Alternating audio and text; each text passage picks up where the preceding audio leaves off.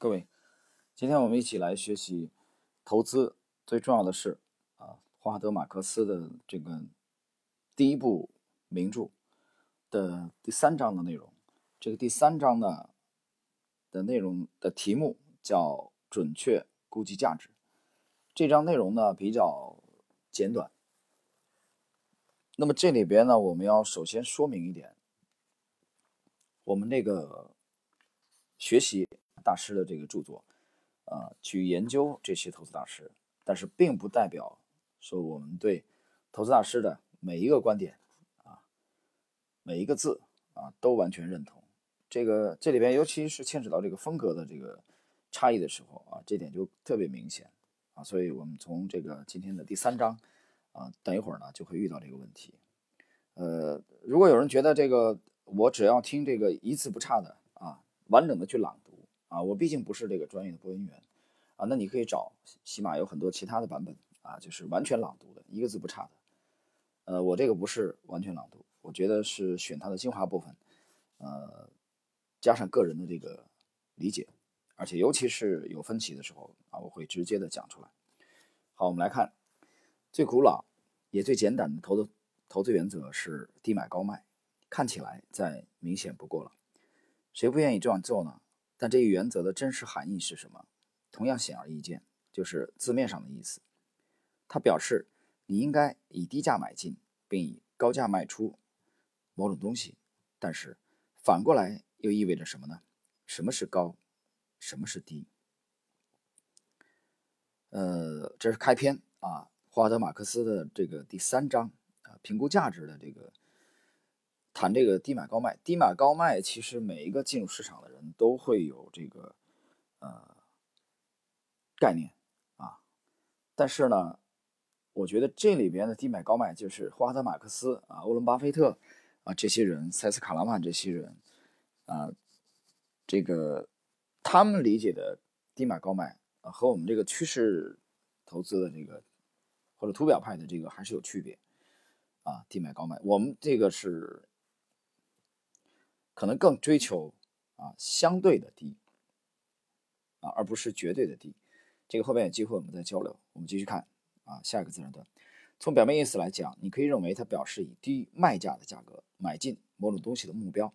但是由于卖出行为发生在买进行为之后，因此这样的解释对于解决今天该以什么样的价格买进才合适的问题没有太大帮助。必须有一些高和低的客观标准，其中最有用的就是。资产的内在价值，至此，这句话的含义明晰起来：以低于内在价值的价格买进，以更高的价格卖出。当然，在此之前，你最好对内在价值是什么有一个明确的认识。对我来说，对价值的准确估计是根本出发点。为简化期间，所有投资公司、证券的方法。均可被划分为两种基本类型：基于公司特性及基本面分析的，以及基于证券自身价格行为研究的。换言之，投资者有两种基本选择：判断证券内在价值，并在价格偏离内在价值时买进或卖出证券，或者将决策完全建立在对未来价格走势预期的基础之上。首先，我要谈一谈后者，因为我并不相信这种方法。并且应该能够迅速抛开它。技术分析及对过去股票价格行为的研究，自我加入这一行业之时起已经沿用至今，但已日渐衰落。如今对历史价格走势的观察可能会被用用作对基本分析的补充，而现在实际将决策建立在价格走势基础上的人远比过去少很多。呃。这一段啊，我解释一下。这里我明确的反对。为什么反对？很简单，风格不一样啊。比如，我们认同马克思的这个是一位伟大的投资大师，我们认同他的橡树资本取得辉煌的业绩啊，全球著名的投资大师。所以我们要学习他的这个这个呃投资理念。但是这不代表啊我们赞同他的每一句话。就比如这一段，这就是明显的风格差异。啊，这本书应该是在二零一一年啊，在美国出版的。那么马克思讲这一段的时候，他讲，他说现在使用这个技术分析的人已经比过去少多了啊。这个我不这样认为。其实大家去看一看美国的这个趋势投资派的，其实同样做得非常好啊，如日中天。所以这完全是风格的问题。那马克思呢？这个他是一个典型的技术分析啊，基本分析的啊，他不认为说对股票过去价格的研究啊，对以后的这个能有帮助。但是我们恰恰吃的就是这碗饭啊，我们这个派别就是靠对过去的价格的研究啊来预测未来。谈到预测，谁没有预测呢？你告诉我谁没有预测？巴菲特没有预测吗？霍华德·马克思没有预测？没有预测你的投资怎么做？你告诉我啊！如果你不是预测这个股股价啊将会恢复到他们认为的被低估的这个价值，那他买进证券干什么呢？买进股票干什么呢？所以每个人都在预测，只不过这些短测可能是预测，可能是利于啊立足于比如说日内的啊，还是立立足于这个更长一些，比如说中期的或者长期的这个区别而已。所以关于这一点啊，这里必须要解释。啊，风格的差异，后边呢，这个文中还会有这种。嗯，继续看，技术分析衰落的部分原因是随机漫步假说的出现。二十世纪六十年代早期，以尤金·法玛教授为代表提出的芝加哥理论的组成部分，随机漫步假说认为，既往股市股价走势对于预测未来股价没有任何帮助。换言之，价格变动是一个随机过程，与掷硬币相仿。众所周知，在掷硬币的时候。即使已经连续十次掷出正面朝上，下一次正面朝上的概率仍然是百分之五十。以此类推，随机漫步假说认为，过去十天内股价的连续上涨，并不能告诉你明天的股价会怎么样。对，随机漫步假说是这样认为的，但是随机漫步假说也只是部分常理。啊，我举个例子，啊，如果以尤金·法玛教授的观点，啊，我举个例子啊，大家想一想有没有道理？那么，全世界的这个围棋手，职业围棋手，不管是那最强的是这个中国、韩国和日本，中日韩这三国，他们从成长从入段以后，他们面对的职业棋手，以前的下的棋手，比如吴清源啊，比如日本的这个棋圣啊，道策，呃，道和啊，丈和，包括道和，包括秀荣，包括名人秀哉啊，包括韩国的这个近代和现代的伟大的围棋手，比如说曹勋炫，比如说刘长鹤，比如说李长浩，比如现在的朴廷桓啊。和申真旭等等等等，包括早年的这个坂田荣男啊、高川秀格啊、林海峰。那么职业棋手面对的这个以往的这些职业棋手，他们的棋谱都是公开的，都是共同的。那如果按有效市场假说的观点啊，这些都已经被职业棋手都是公开的，没有秘密的啊。吴清源全集、坂田荣男全集，每个职业棋手几乎人手一部。那如果按你这个推理来说，职业棋手的成绩都一样吗？棋力的强弱也一样，这不扯淡吗？这完全不成立的嘛！其实职业棋手之间啊，棋力差别太大了啊，有一些初出茅庐的初段啊，就是一段职业初段啊，在大赛当中就可以把九段斩落在马下，也不奇怪。所以我们认为随机漫步假说只是部分有效，部分成立，它并不是全部成立。啊，比如说，他认为这个过去连续十天的股价上涨不能告诉你明天的股价怎么样。对，但是我们并不是单单的依靠过去十天的股价的上涨，我们有其他的定价的标准。但这里面牵涉到这个趋势追踪和模型的内核啊，我们不方便展开。好，继续。另一种依靠股价走势进行决策的形式被称为动量投资，它的存在同样违背了随机漫步假说，我对它也没有好感啊。读到这里我就觉得挺有意思的啊。风格的差异。好，我们继续看大师怎么说。不过，正如我所看到的，采用这一方法的投资者是在假定他们可以预知曾经连续上涨的股价将会在何时继续上涨的基础上进行操作的。动量投资可能会让你在持续上涨的牛市中分一杯羹，但我看到它存在许多缺陷。其中之一，基于经济学家赫伯特·斯坦那句苦涩的名言。无法永久持续的东西必将终结。那么，动量投资者的情况将会如何呢？动量投资，动量投资法如何帮助他们及时卖出，避免下跌？投资者在持续下跌的市场中如何行采取行动？看起来，动量投资显然不是一种理智的投资方法。最好的例子出现在1998年到99年日间交易者兴起的时候啊，这个日间交易指的就是日内交易啊，高频交易者。一般的这个是以日内日间交易为主，日间交易者大多是来自于其他行业，受科技、传媒、电信股票热潮的吸引，希望大发横财的非专业投资者。他们很少持仓过夜，因为需要付出代价。他们会在一天之内数次猜测他们所关注的股票在未来几个小时内的涨跌。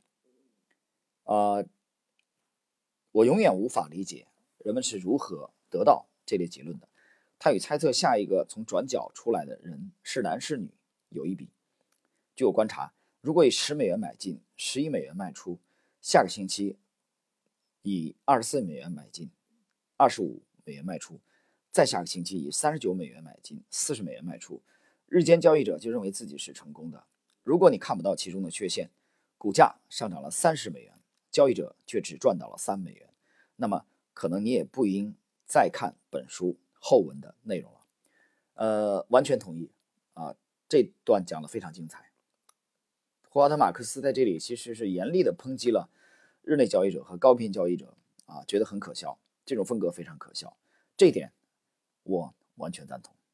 所以这也是我们去研究霍华德·马克思，呃，霍华德·马克思的一个主要的原因啊。我们认同，我们觉得这种抢帽子啊，这种倒差价很好玩。怎么好玩呢？难度很大，人很疲惫，而且成功的几率较小。这也是我们反对的风格。所以我们风格以趋势投资图表为主，但是呢。我们并不是完全排斥价值投资，比如说我们对上市公司基本面并不是完全的不看，啊，我们以逆向筛出来之后，在持有的过程中，实际上我完全认同股价的长期的涨跌，更多的是取决于公司的基本面，所以从这点来说，我们和这个这个价值投资派并不矛盾啊，我们也反对频繁的高频交易，所以我完全赞同刚才霍华德马克思上述的这段话的内容。呃，也就是说，用利弗莫尔的话来讲，呃，我们和他们至少在这点是统一的，就是我们要的是幅度，我们更看重股价上涨的幅度。好，抛开动量投资者和他们的占卜板以及所有无关理智分析的投资形式不谈，还有另外两种受基本面驱动的投资方法：价值投资和成长型投资。简而言之，价值投资者目标是得出证券当前内在价值。并在价格低于当前价值时买进。成长型投资者的目标则是寻找未来将迅速增值的证券。很好，呃，这个我解释，我们倾向于是成长型投资啊，我们更看重在将来迅速增值的证券。继续来看马克思的解释，对价值投资者来说，资产不是一个因为你认为它具有吸引力就进行短期投资的概念，它是一种有形实物，应具有。可明确的内在价值，如果有以低于内在价值买进的可能，你会考虑这样去做的。因此，聪明的投资必须建立在对内在价值的估计之上。估计内在价值时必须严谨，并以所有可用的信息为基础。这以上呢是摘自于霍华德·马克思在二零零三年七月一号啊，最重要的是，这是给他的投资者客户写的这个投资备忘录当中的内容。我们继续来看，是什么？使得证券或其标的公司具有价值，在许多有许多备选因素：财力资源、管理、工厂、零售店、专利、人力资源、商标、增长潜力，以及最重要的创造收益和现金流的能力。事实上，大多数分析方法认为，其他所有特征的价值恰恰在于它们能够最终被转化成为收益与现金流。价值投资强调的是有形因素，如重资产和现金流；无形因素如人才。流行时尚以及长期增长潜力所占的比重较小。某些流派的价值投资专注于硬资产，啊，甚至有所谓的啊 net net 投资，即在公司股票的总市值低于公司的流动资产，并超出总负债时买进。在这种情况下，从理论上讲，你可以买进所有股票，将流动资产变现并清偿债务，以得到公司所有权以及若干现金。是的，现金落袋，成本收回，你还白白得到了对公司的所有权。价值投资追求的是低价，价值投资者通常会考察收益、现金流、股利、硬资产以及公司价值等财务指标，并强调在此基础上低价买进。价值投资者的首要目标是确定公司的当前价值，并在价格足够低时买进公司证券。成长型投资介于枯燥无味的价值投资和冲动刺激的动量投资之间，其目标是识别具有光明前景的企业。从定义上来看，它侧重于企业的潜力，而不是企业的当前属性。两种主要投资流派之间的差异可以归结如下：价值投资者相信当前价值。呃，高于当前价格，从而买进股票。成长型投资者相信未来的价值迅速增加，足以导致价格大幅上涨，从而买进股票。因此，在我看来，真正的选择似乎并不在价值和成长之间，而在当前价值和未来价值之间。成长型投资者赌的是未来可能实现，也可能无法实现的公司业绩，而价值投资者主要建立在分析公司当前价值的基础之上。呃，这里要解释一下。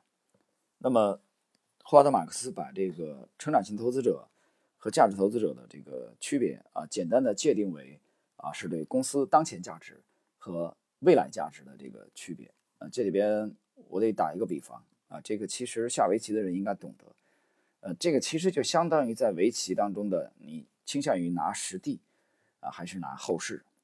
拿实地现在是可以看到眼见的目数啊，懂围棋的人应该懂。那么。后市在当前很难计算目数，因为它比较难以把握。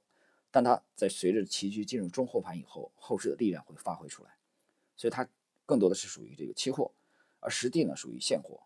所以我们打个比方，价值投资者，典型的价值投资者，或者说古典的啊这种，呃，以格雷厄姆为代表的这些人，其实更倾向于拿实地、拿现货。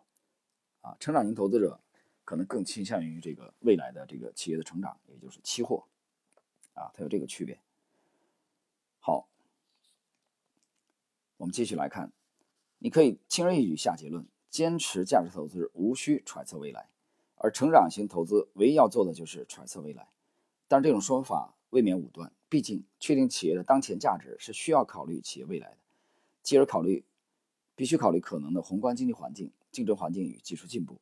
如果公司资产被浪费在赔钱的经营或失策的收购上，那么，即使大有希望的 net net 投资，也可能以失败告终。在价值投资和成长型投资之间没有明确的界限，二者均要求我们应对未来。价值投资者将企业的潜力视为增长，以合理价格增长的成长型投资则明确表达了对价值的敬意，只是一个程度的问题。无论如何，我认为完全可以这样说：成长型投资者关心未来。而价值投资强调当前，但不可避免要面对未来。让我带你回到成长型投资与价值投资形成鲜明对比的漂亮五零的狂热时期，看一看成长型投资的极端例子。啊，这里啊，这个作者是以呃回顾美国当年的这个漂亮五零的疯狂，大家看看这段啊。一九六八年，我得到了投资管理业的第一份工作，在纽约第一国民银行，也就是现在的花旗银行。投资研究部做暑期工，银行采用的是所谓的“漂亮五零”投资方法，投资目标是确定长期收益增长、前景光明的企业。除了增长率，投资经理还强调质量以及具有实现增长预期的高度可能性。当时公认的说法是，如果一家公司成长足够快，并且质量足够高、足够好，那么股价高低是不需要考虑的。如果股价以今天的指标衡量过于高昂，那么过上几年它就会物有所值。于是，就像现在一样，啊，它指的现在就是二零一一年，医药股、科技股和消费股在成长型股票投资组合中占了极大的比重。银行的投资组合中，包括那些令人肃然起敬的名字，如 IBM、施乐、柯达、宝丽来、默克、李来、雅芳、可口可乐、菲利普莫里斯。啊，这个解释一下，这是一个烟草公司啊，著名的，全球著名的惠普，呃，摩托罗拉。啊，德州仪器、帕金、埃尔默都是美国的大公司，都有着光明的成长前景。既然这些公司是不可能出问题的，那还犹豫什么呢？清囊买进他们他们的股票就是了。将时间推后几十年，现在你如何看待上面列举的那些公司？有些公司如柯达和宝丽来，因为不可预见的技术变革导致技术业务锐减，其他公司如 IBM 和施乐因为行动迟缓，成为新兴竞争者大快朵颐的猎物。总而言之，自我开始工作以来的四十二年中，纽约第一国民银行中一些美国最好的公司已经衰落甚至倒闭，长期增长的持续时间不过如此，准确预测的能力也不过如此。与价值投资相比，成长型投资的重点是寻求制胜投资。然而，如果找不到制胜投资，为何还要忍受揣测未来所带来的不确定性呢？毫无疑问的是，预见未来比看清现在更加困难。因此，成长型投资者的平均成功率会更低。但是，一旦成功，得到的回报有可能会更高。如果能够准确预测出哪家公司将推出最好的新药、最强大的计算机或最卖座的电影，那么由此所带来的收益是相当可观的。总而言之，如果判断正确，那么成长型投资的上涨潜力更富戏剧性，而价值投资的上涨潜力更有持续性。我选择的是价值投资法，在我的书里，持续性比戏剧性更重要。呃，这里呢，霍华德·马克思强调的意思就是，实际上他看重的是长跑，啊，他讲持续性，啊，对他非常重要。这个重要性远远的要这个超过某一个季度的这个业绩暴增啊，某一两年业绩的非常的漂亮啊，也就是他的词儿就是戏剧性啊的变化。我们继续来看，如果价值投资者具有持续带来理想回报的潜力，是否意味着价值投资很容易？非也。首先，价值投资取决于对价值的准确估计。如果没有对价值的准确估计，那么对于投资者来说，任何取得持续成功的希望都仅仅是希望。如果没有对价值的准确估计，那么你可能会以高价买进你以为的特价股。如果你买价过高，那么只有在价值出乎意料的显著提高、市场强劲或辨别能力更差的买家出现时，你方能脱身。不仅如此，如果你已经选定价值投资法投资，并且已经计算出证券或资产的内在价值，接下来还有一件重要的事。坚定的持有，因为在投资领域里，正确并不等于正确性能够被立即证实。啊，这段写的非常非常好啊。呃，首先他强调了两点，呃，第一点就是他指的是其实需要一个这个呃好的介入时机啊，其实也就是择时的问题。第二，嗯，择时的问题就是，嗯，先把择时问题说完啊，就是买价过高，那么你这个。要承受一定的代价，啊，第二，他强调的是坚定持有的重要性。这一点呢，杨天南有过精彩的论述，是我看到到现在为止最精彩的啊，也就是他讲价值投资，也就是在正确的方向忍耐。那什么叫正确的方向啊？你得确定它是正确的方向。比如说，这公司的成长性啊，实际上是被价值投资者这个算得清清楚楚啊，觉得当前是这个被显著低估的。市场会推动它的价格在将来合适的时间回归价值，所以这个过程中它要承受股价的波动，啊，所以为什么说忍耐呢？好，接着来看，对投资者来说，持续正确很难，在永远而永远在正确的时间做正确的事是不可能的。我们价值投资者所能期待的最好结果是以知道资产的准确价值，并在价格较低时买进。但是今天这样做了。并不意味着明天你就能赚钱。对价值投资的认定有助于你从容面对这种脱节。什么叫从容面对这种脱节呢？其实就是忍耐。也就是说，你得你得知道，做价值投资，你买进了相当长的时间，它并没有涨。啊，市场，呃，从你买进到这个恢复到它合理的价值，中间可能需要很长的很长的时间。所以这一点是价值投资者啊最大最大的痛苦所在。嗯，我们趁这个霍华德·马克思啊没有机会听这个节目啊，所以我们也也适当的点评两句价值投资的这个不利因素吧。啊，这个纯我我去讲了啊，这纯属这个风格的这个呃差异。好，继续。假设你算出某个证券某股价值八十美元，而你有一个以每股六十美元。买进的机会低于实际价值，买进的好机会并不是每天都有，所以你应该对这样出现的机会表示欢迎。沃伦·巴菲特称之为以五十美分买价值一美元的东西，所以你买进了它，感觉自己做的不错。我刚才讲了啊，今天的这一章第三章的篇幅非常短啊，大家稍微忍耐一下啊，这个马上啊就要结束了，我们看它后边的精彩论述。但是不要希望寄希望于马上成功。事实上，你会发现自己买进的时机是在持续下跌的中途，很快你就会看到损失。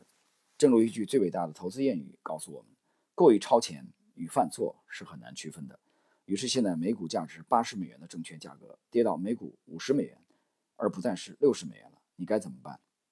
我在微观经济学入门课程中学过，需求曲线是向右下倾斜的。随着价格的上涨，需求数量下降。换言之，价格较高时，需求量较小；价格较低时，需求量较大。这就是商品打折时商店的销量更大的原因。需求曲线在大多数情况下都起作用，但在投资领域里远非如此。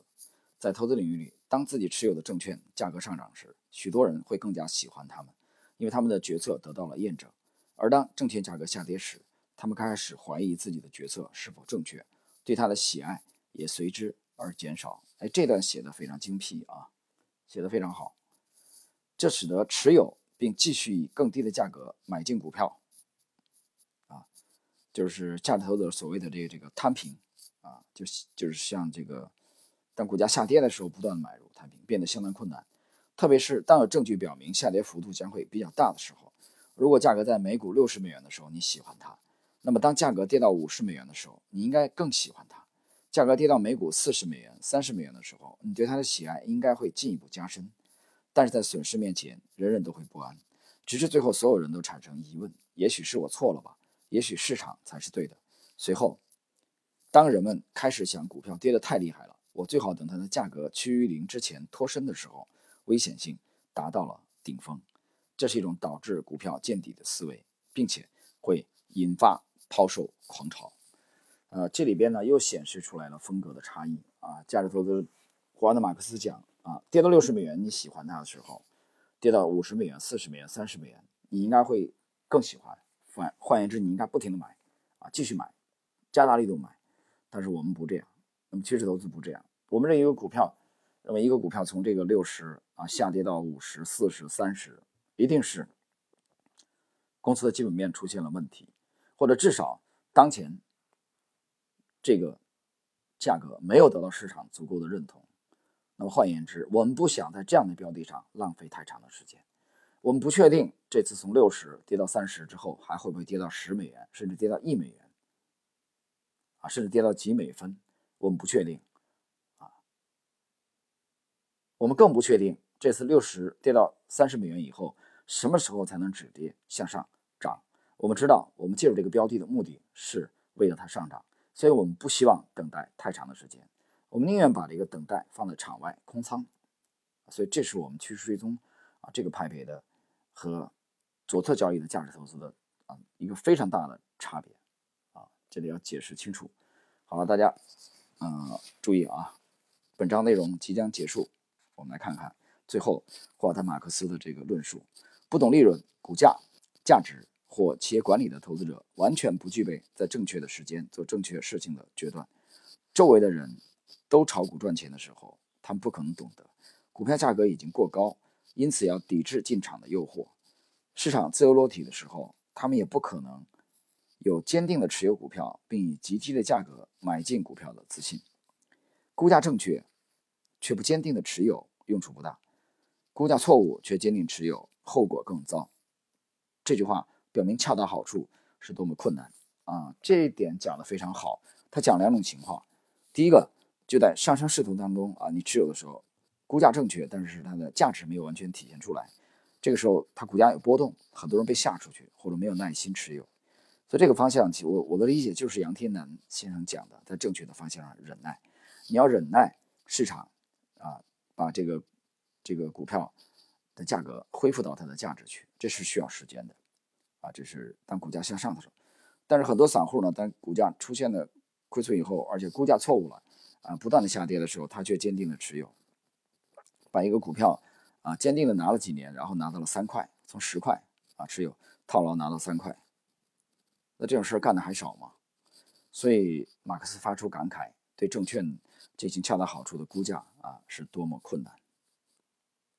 好，最后本章的最后一个自然段，给大多数投资者，当然其中大部分是业余投资者啊，一记真话写清，然后问他：你用的是什么投资方法？答案必然是我在寻找能够上涨的东西，但是对利润的追求必须建立在更加有形的东西之上。在我看来，最佳选择就是从基本面所反映出来的内在价值。对内在价值的准确估计是进行稳定、冷静、有利可图的投资的根本基础。当价值投资者买进定价过低的资产，不停地向下摊平，并且分析正确的时候，就能获得最大收益。因此，在一个下跌的市场中获胜有两个基本要素：你必须了解内在价值，同时你必须足够自信，坚定地持股并不断地买进，即使价格已经跌到似乎在暗示你做错了的时候。哦，对了。还有第三个基本要素，你必须是正确的，呃，这一点呢，同志们啊，必须得说清楚。呃，霍华德·马克思是非常鲜明的向下摊平的，就是左侧交易者。啊，虽然他是大师，这里我们要解释清楚，又是风格的差异。啊，他是不停的越跌越买。呃，我们不是这样，我们打死都不能这么干。我们是右侧交易者，我们在市场证明它这个股价。啊，上涨的这个迹象之前，我们是不动的，我们是不持有的，我们不交易的，我们空仓。啊，我们不愿意这样不不停的向左买，然后可能等待三个月、一年甚至三年啊，这个标的才启动，这不是我们的风格。所以这次我们学习大师的时候，应该这个灵活啊，应该变动的去看待这个问题。好了，朋友们，今天的这个投资最重要的是霍华德·马克思的第一部专注的。第三章的内容，准确估计价值的精华解读啊，就到这里，我们下一期再见，谢谢。